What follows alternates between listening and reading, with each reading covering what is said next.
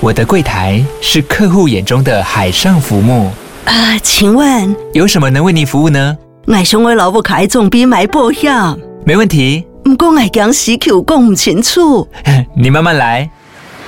办您靠岸，台银人寿一直都在，以安心、可靠、诚信、稳健为本，尊重多元，关怀弱势。因为台银人寿，我不再漂流。以上广告由台银人寿提供。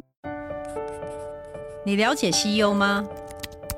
他是精力满满的钢铁人，还是把你盯得满头包的大老板？其实 CEO 也是人，你认识的多半是他成功的那一面，但你不知道的是他内伤的每一天。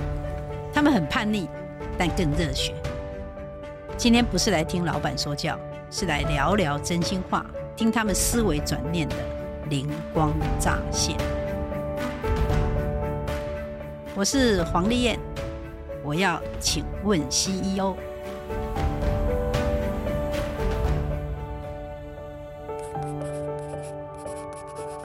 各位听众朋友，大家好，欢迎收听《闯天下》全新节目，请问 CEO。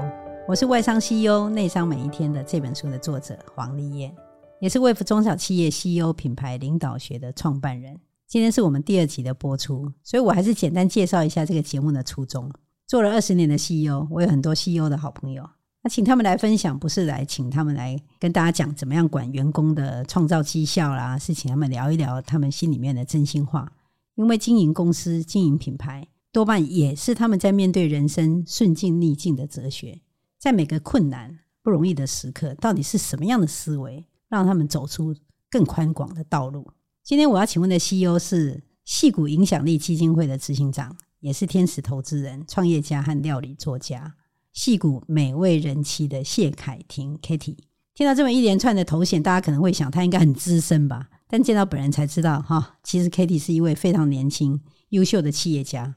我那天跟她拍照，他们竟然说是爷孙照，我来谢谢。他所成立的社群媒体有超过百万粉丝，制作超过三千集的料理影音和直播节目，也是第一位登上美国最大美食影音节目。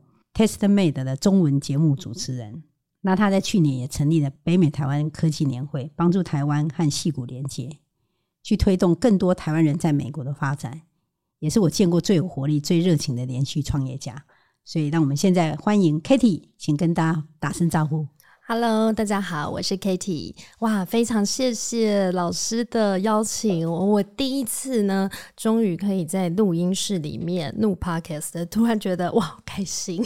然后也第一次可以跟老师哦，用这么。正式的方式来录音哦，对，所以非常的开心能够今天接受老师的专访，来这边跟大家谈一谈，就是一些品牌的心法，还有就是在过去呢，其实我的角色其实转换的非常多哦，可能大家对于我可能还是停留在矽谷美味人妻是一个自媒体的料理作家，大概在七年前，二零一五年的时候，我成立了。美味生活 How Living，它是一个全球华人料理平台。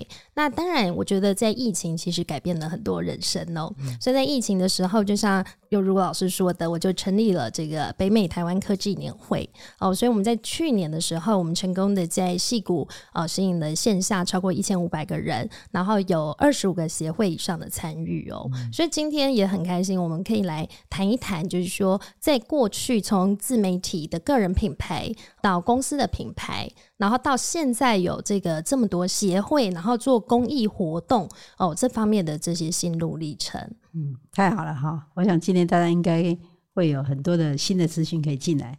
所以，Kitty 啊，请问一下哈，在经营品牌上，你现在经营的蛮多品牌哈，在这个不管在同一个品牌里面做很多项目、营业项目的变更，以及在创造新的品牌，那你觉觉得在这样的一个过程里面，你觉得？什么时候有一个最成功的决策？嗯、那个决策为什么你觉得是最成功？我今天其实哈要来讲的时候，我就跟老师说什么叫最成功。老师讲好像也没有多成功啦，但是我我自己是觉得说我在经营品牌上的确有遇过几个比较重要决策的时期哦、喔。嗯、好，我觉得成功的决策呢，其实我觉得在于说你有没有去对于你目前现在现况。环境的了解，还有你当下那个 moment，你要做什么样的决策，你要很清楚的知道这个些你的 TA，还有他的需求，还有你现在做的这个决策会影响到哪一些人，还有未来。我自己是觉得说，我们先讲可能太 long story，我就不谈了。但是我来谈谈，就是北美台湾科技年会台湾 Tech Summit 哦。其实一开始呢，我们只是想要做一个线下戏谷 local 的线下活动。但是其实我在思考这个活动的时候，我心里想的是，我如何把这个事情放大。而不是利用一个呃，我自己只是一个戏骨的 local 活动，所以我在当下的时候，我的想法是说，哦，我要做成一个全美国，然后是能够联合台湾人在各城市各地，它是一个跨领域，然后跨国界，而且跨城市、跨世代的一个活动，所以在当下呢。我的这个决策，我到现在还是觉得，诶，这是一个正确的选择。就是说，我没有去画地自限，我没有去思考，就是说我把自己做小，很好。所以你那时候曾经想过要做玛莎斯都华，现在对他来讲，他对你有吸引力吗？嗯。你知道，就是玛莎史都华后来这个口号喊出来以后啊，我曾经上了美国 NBC News，然后他们就说我是亚洲版的玛莎史都华。结果你知道下面的留言写什么吗？他说玛莎史都华那么老，所以我觉得哦，嗯，我我觉得每一个人都可以有自己的 role model。但我觉得那个时候，我的确是有一些偶像思维，因为我是看着 Martha Stewart 他的这个节目长大的，嗯、所以他的确是让我是有一个非常好的 role model。可是后来，我觉得我自己在这个经营品牌过程里面，我觉得。要经营出自己的个人的特色，自己的重点不是每一个人是可以模仿，或者是你可以去模仿他人的。所以 Martha Stewart 他就是现在在我心里面，可是我不敢跟别人说，这样别人就会知道我年纪，人家会说你没那么老。对，那你自己个人认为品牌跟生意的关联是在哪里？我觉得哦，很多人都觉得说开公司它就是一个生意，嗯。但是开公司跟品牌是不是绝对关系？其实不是。生意呢，是不是只要有商机会赚钱，它就是一个生意？但是品牌呢，我觉得它不是这样子来看的。品牌是一种投资，是一种你跟你的顾客长期的关系的建立。我们要讲究是长期的顾客关系价值哦。所以我常常都跟人家说，我经营的是一个品牌。我不是告诉人家说我经营的是一门生意，因为在生意的话，就是我们会回到一种传统的，好像这种交易买和卖，这个叫做买卖交易。好，但是如果是品牌的话，我们要考虑到是我们怎么去长期建立跟顾客的关系。那我觉得在这个过程里面，你要先理清一些资讯。第一个就是说我想要成为什么样的一个品牌，第二个我的 TA 是谁。哦，你的 TA 是很重要的，你要去倾听你自己的 follower，你的顾客，他们心里面的声音。有时候你在做一个品牌的时候，是我们自己觉得，可是你的顾客并不这么觉得。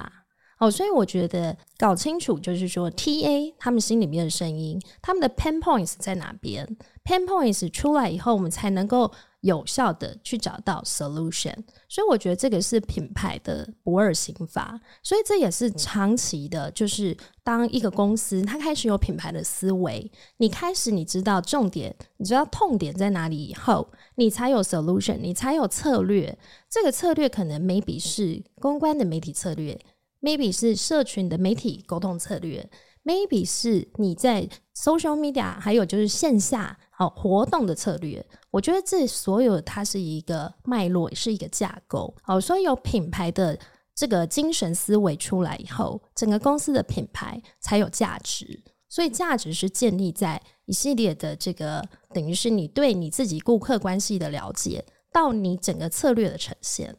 很好。所以你认为品牌跟生意不应该是有冲突的吗？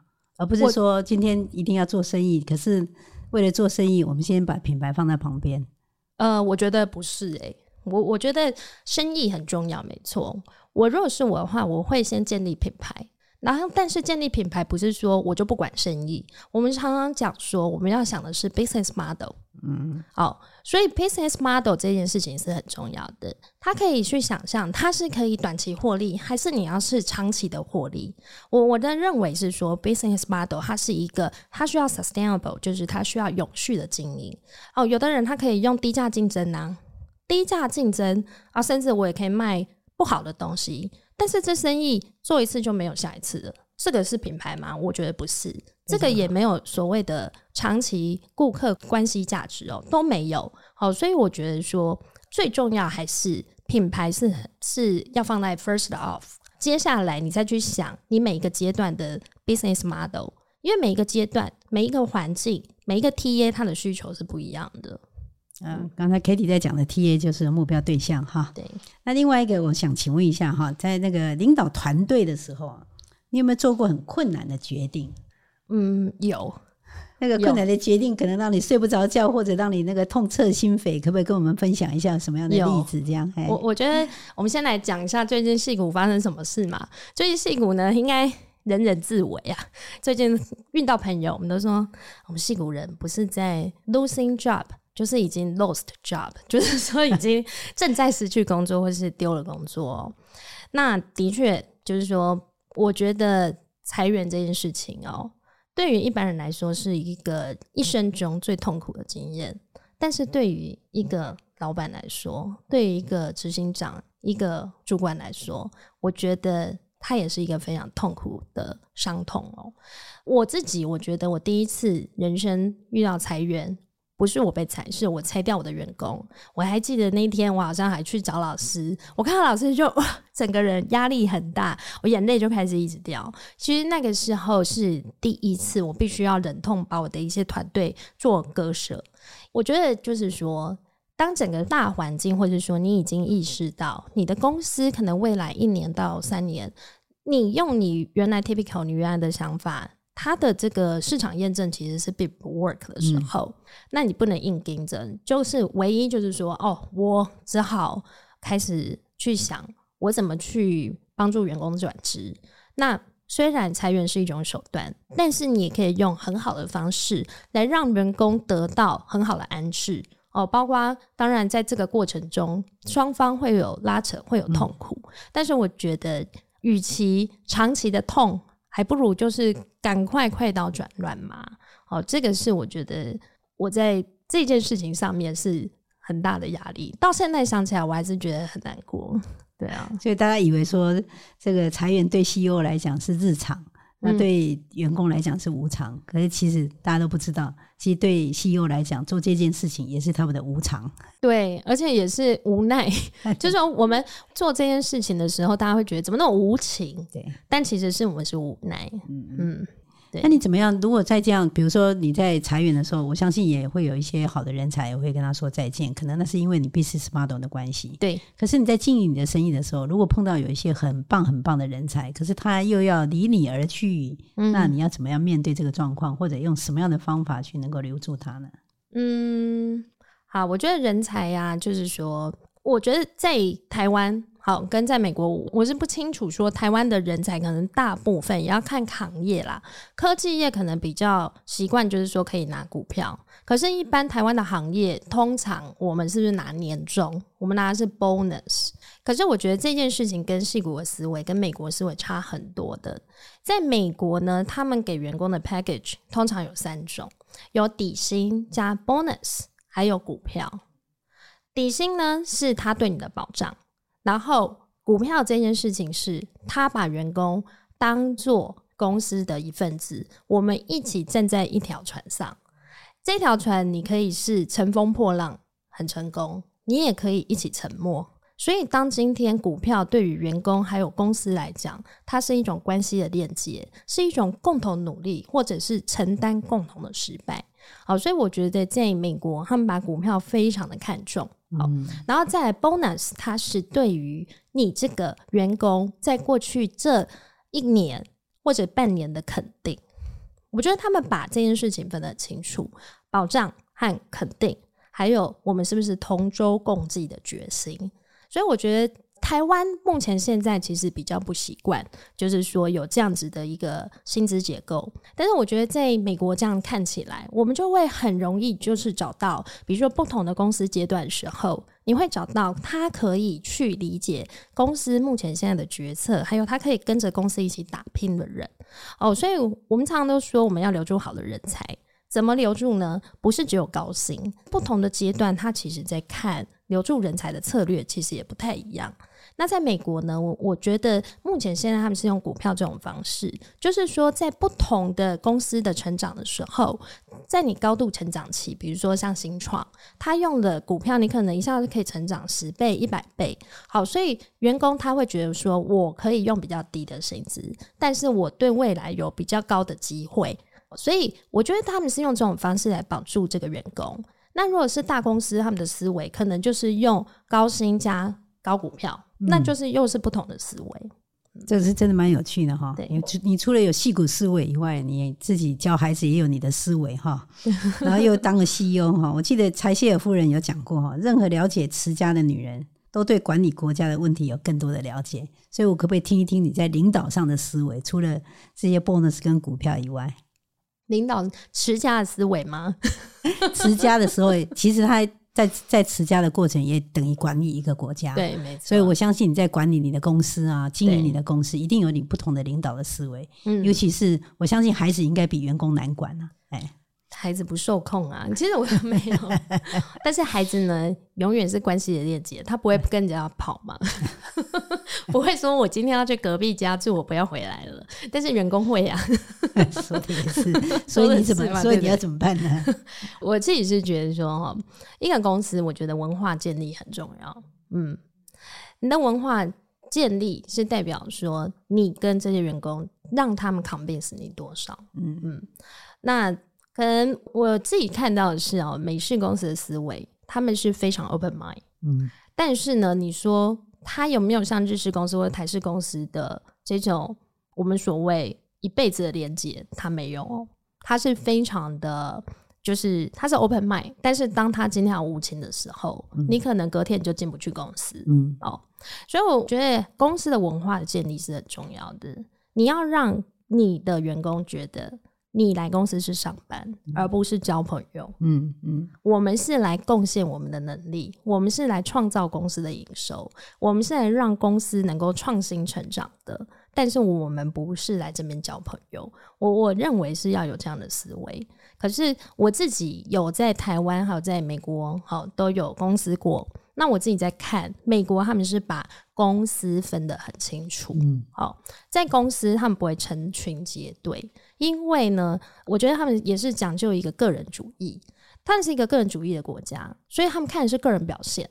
今天成群结队或是结党结派这件事情，可能会影响到个人，或是说今天谁谁谁觉得哦，我不喜欢这家公司，我要走了，但是在走的这个过程里面，他没有办法去影响任何一个人。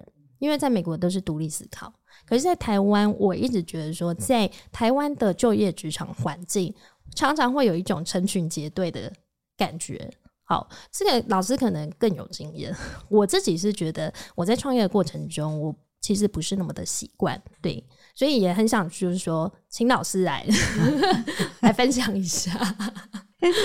对，我们先休息一下，等一下再回来再来聊。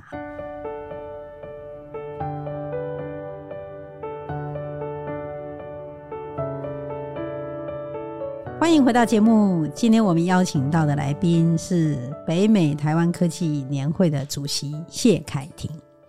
刚刚你有提到一个问题，就是说，好像台湾的人走的时候都是那个团体一批一批走哈，然后像那个西方的话，他们就比较个人主义。那我想这个是跟那个当地每一个国家的文化是不一样。那东方呢，本来就是比较团体，他们都是很在乎个别，很在乎别人怎么看人家。那西方的话，本来就是他们比较独立嘛，哈。嗯哼。那但是呢，你就算是在英国、美国，他们其实也也是不太一样了，哈。那那个细目就是很单纯，就是领导的人他们怎么样去建构他们的文化。那本土的代理、本土的公司，他们对待员工比较像对家人，所以有时候是用加成的方式来。来对待你，这这没有什么好坏对错。那所以有些人他不适合在本土，他就会跑到外商。那外商其实呢，其实看起来是很独立，他也很尊重你。可是如果你没有价值的时候，他也会跟你说再见。所以我觉得这个好坏对错就是看个人。好，那我想我们回到第二个部分的题目哈，就是你创业这么久了哈，那你很喜欢这个，我看你也自己不断的连续在创业哈，嗯，你也很喜欢你自己这样的位置了哈。这种喜欢当然也包括痛的时候也是很痛了哈。嗯。但请问一下，你最喜欢你这个位置的哪一个部分呢？我这个位置呢，他先说为什么要做这个？北美台湾科技年会哦，其实很多人都觉得说我是不是有什么目的或是什么意图？我觉得没有，因为我们就是一种信念。我我觉得人生有时候到现在这个年纪，哦，我说我四十岁以前其实是追求自己个人的成功，就是我喜欢创业。可是四十岁以后，我喜欢帮助别人成功。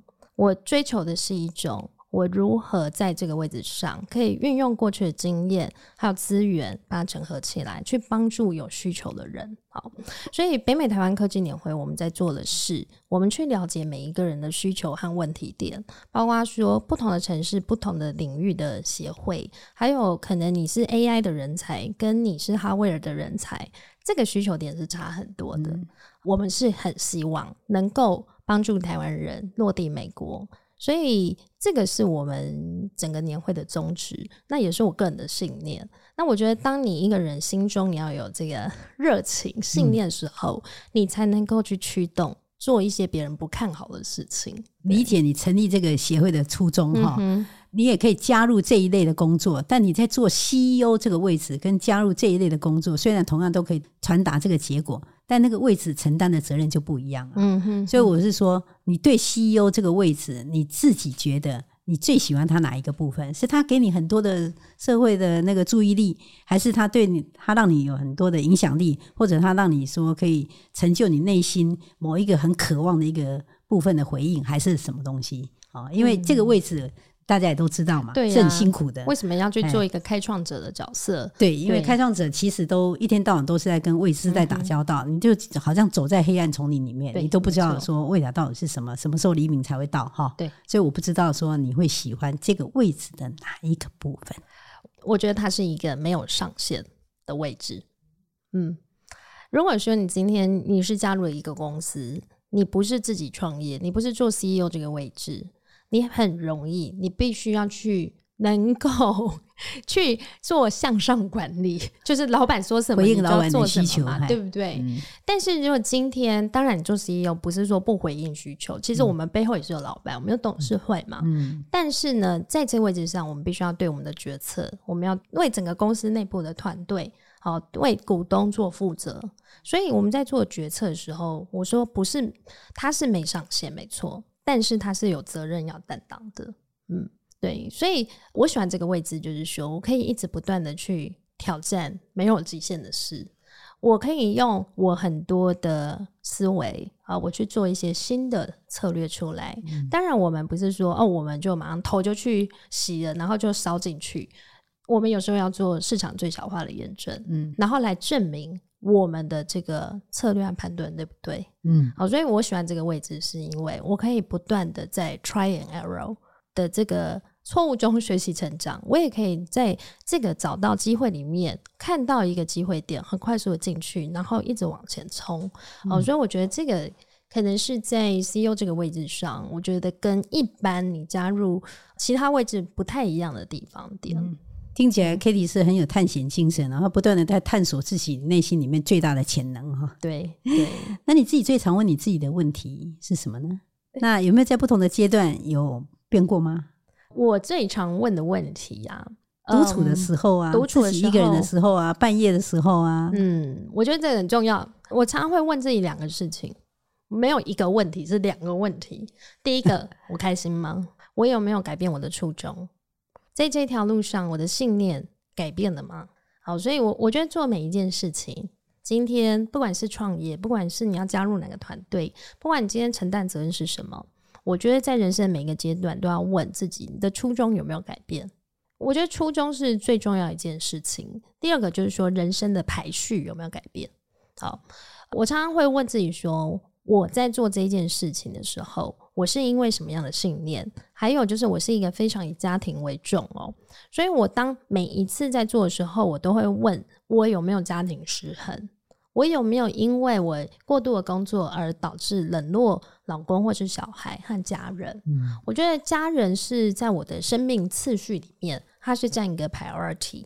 好，所以这也是影响到说我在做很多决策的时候。我是必须以考量家庭，还有就是陪伴孩子成长为一个主要的目标。嗯、那有的人会说：“哎、欸，那为什么要考量这些呢？反正呢，你就先成功，以后再来弥补嘛。”哦，可是我觉得哦，工作其实它是可以随时你都可以重新来过，你可以把公司关掉再开一家。可是你小孩没办法。生了以后把它丢掉，再生一个啊，对不对？非常好，这是我的思维了。这也是我在每一段工作经验、创业的时候，我不断问自己的问题，所以也常常会让自己卡住啊。因为当你的工作当很忙很忙的时候，一定会有失失衡的一天。嗯，那个时候可能是心理的失衡，有时候是身体的失衡。所以我觉得在那个时候，你必须。不要走到那个阶段，而是像老师刚刚讲的，你说你有没有每天问自己啊？每一周还是每一个月啊？我觉得不能等到你整个身心灵都失调的时候再来问自己这个问题。你会发现，哇啊，我路都已经走错一大圈，我现在是要怎么走回去呢？通常都是在崩溃的时候才会问自己那个问题。对，对，可是我觉得我们要养成一个习惯，嗯，我们在做每一件事的时候。这件事情是不是自己符合自己的心思意念？嗯，是不是符合我原来的信念？嗯，还有是不是符合我们的人生次序呢？那请问一下，你有没有让你老公也用这样的思维呢？我老公的思维就是打电动 他没有以老婆为重心吗？哦，他非常忙，他非常。但是，但是我们觉得说，其实这也是婚姻嘛，就是两个人也是要一直不断的沟通，对，就像我常常会投入一件事情，无中生有，然后做一大堆事情，然后就他通常都会非常说哦。很棒啊，做很好啊，就是我们觉得我是那种被鼓励的人，嗯，然后我就会一直往前冲。嗯，但是我我现在是跟我比较性格上比较相反的人，他是一个比较保守，然后比较 slow 的人，但在工作上一样都很往上冲，但是只是我们的思维是不一样的。很好，很好，这这表示两个人都非常互补哈。对。那你现在因为很年轻嘛，哈，是，所以我就不能问三十岁。请问一下，你会给二十岁的你自己什么样的建议呢？二十岁吗？还记得那时候吗？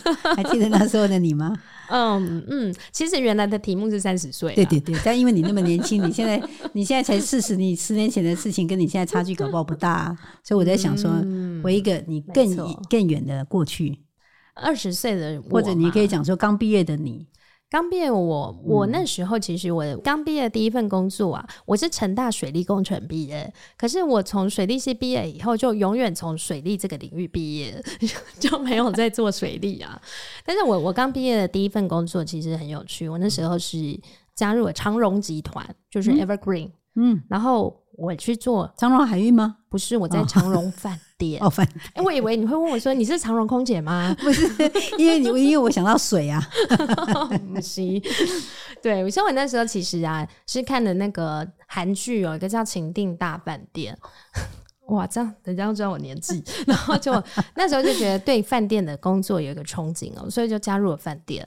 可是我我其实，在回想这二十岁那个时候的我。我觉得是对我的人生有一个非常好的启发。我第一次呢脱离爸妈，自己要在工作职场上面对人生冷暖，对不对？所以那个时候你开始你会想要刺激自己，然后去多做、去学习、多做一些东西。所以给二十岁的自己的。一些话，或者是说自己那时候希望可以多些什么，我觉得我会想要给自己更多的不太一样经历。就是说，呃，那个时候是在台湾先工作两年，后来再出国。那如果那时候让我再选择过，我我觉得我应该还是会就是说会先累积一些工作经验，再去念书。对，因为我觉得念书固然是很重要，但是累积经验，你才知道你的重点在哪里。所以你的意思是说，如果你要给二十岁的你一个建议的话，嗯、应该是工作再久一点，久一点再出国再出国念书。哦 okay、我那时候其实工作没有很久，一年多就出去，哦、但其实我会更希望说，它是可以累积到一个，比如说。你不是在一个最低级的工作，那时候从实习生然后到助理嘛，哈，但是你在那个位置上，你看到的东西其实是不太一样。我很希望说，在那个时候很年轻的时候，我可以多多挑战自己一下，嗯，然后多多的可能诶、欸、做到一个小主管，然后我开始觉得说，诶、欸，我其实我真正理解我要念书，对自己更是认识的时候再去念书，我觉得这个可能会对自己的人生可能会有更大的冲击。嗯，没错。嗯那你从呃开始做网红，然后戏骨人妻开始，然后后来又成立了美好美美味美味人生哈，然后那是做大陆台湾的华人、嗯、北美华人的生意，现在又成立北美台湾科技年会嘛哈，啊你其实常常一天到晚都是台湾美国这样跑，时差我看你也是那个没有时差，完全没时差哈。那请问一下，那你要怎么样去充饱你自己的能量呢？就说你的能量难道永远都是维持在最高的状态吗？一定有往下的时候。那你在往下的时候，你会如何去面对那个往下的能量的那个状况？再用什么样的方法，再让把这个能量再冲上来？首先，先找 Margaret 老师。是真的啦，就是就是真的。老师对我来说，哈，真的，我我说这个一日为师哦，我们就说终身为父，终身为母，不要叫我，不要叫我阿嬷 就好了。品牌教母嘛，哈。所以我我我觉得说，当你自己在开始人生，你觉得你需要休息充电的时候，我觉得人生身边一定要良师益友，要常常结识在这一个领域里面可以给你。真实话语的人，嗯，我觉得人生不需要更多的掌声，嗯，不需要更多人的奉承，但是需要有人跟我们说真心的话，嗯，所以我觉得在这个每次我很挫折的时候，我常常之前都会跟老师联系嘛，好，包括这次回来，我也是跟老师联系。我觉得在这个过程里面，哦，我们有时候看到自己本身的盲点。然后可能自己的家人他也不会告诉你真话，像我老公就只会说：“哦，你每天都好漂亮，你每天怎么都这么可爱。”这这怎么可能是真话，对不对？真是好老公，是 训练的不错。对，然后就是你在这个过程里面，你未必你的家人怕你受伤害，他可能给你的是呵护，给你的是赞美、支持，多于真话。好，当然我们不是说他不说真话，而是说他们爱惜。怕伤害到我，但是我觉得哦，要多结交，就是身边的像老师啊、长辈啊、良师益友，他们愿意在你挫折的时候告诉你真心的话。当你挫折的时候，他给你推你一把。好，所以我觉得我常常在挫折的时候，我很愿意去跟。朋友去聊我心中的这些问题，我也愿意听长辈的建议，因为我觉得每一个人他看的事情的角度不一样，他看到的盲点也不一样。所以如果说能够把这些东西都把它写下来、记录下来，我觉得那个都是会成为生命里面的养分。我到现在其实每一个人跟我讲的话，我都会快速做笔记。其实这件事情也是跟老师学的啊，你知道，我觉得 Margaret 就是让我觉得他真的是。不管什么时候都是在做笔记，就连之前手摔断的时候，都还可以用左手继续写字。然后如果说身边都没有纸啊，就会有卫生纸，也会写在卫生纸上。这种也要讲出来哦。这个哎、欸，这个真的很厉害，这真的我觉得是我看过所有 CEO 里面最认真、最好学，而且是真的。记录一辈子，就是把每一个人的每一句话，我觉得 Margaret 真的就是变成他他的养分。所以，我其实我从老师身上我学习很多，然后学习很多的谦卑，真的。我们不要转移话题。最后，我问，想请问你用一句话总结你今天走到今天哈？那你自己走到今天这个人生哈，我相信你一定有一些你自己很相信的一个一个信念。那个是哪一个信念支持你很快乐的走到今天？哪一种信念？我觉得是就是突破自己吧，然后去创造一个过去没有的事情，无中生有。嗯，因为因为因为其实这个其实就是创业家的精神啦。对我们来说，不是可能要拿住多好的房子、开多好的车，或者说我们要赚多少钱，我们在乎的是那种成就感，自己真正有没有去改变了这个社会，嗯、有没有去改变的现况。我觉得这个是我让我很开心的地方。这个 Katie 真的很棒哈，就是他，我这个刚才在讲了，说他为什么会喜欢 CEO 这个位置哦，就没有上限。其实那个就是不断的在探索自己。我记得赛斯有讲过一句话，他说：“当你在日常的生活里，借着发挥你最大能力而表达你个人的理想的时候，你其实就在推动这个世界，因为你变得更好。”真的。谢谢 Katie 带来这么多人生路上的酸甜苦辣，因为有一些相信低潮的时候就能够做出最好的判断，在最黑暗的深渊让自己成为那道光。好，我们就可以看得到 Katie 是一道很强的光哈。谢谢，谢谢各位听众的陪伴。请问 CEO 这个节目希望带给大家更多元的观点哈，对每一件事情都能够有不同的选择，但是记住哦。没有好坏对错，也千万不要用标准答案来看待每一件事情。这样子，我想每一个人都可以走出更宽广，也更属于自己的道路。我们节目的更新时间是每个月第二和第四个礼拜一的下午四点，请听众朋友追踪闯天下，或是你有什么问题也想请问 CEO，都欢迎留言给我们。下次见哦，拜拜，拜拜，谢谢大家，谢谢 Kitty，谢谢老师。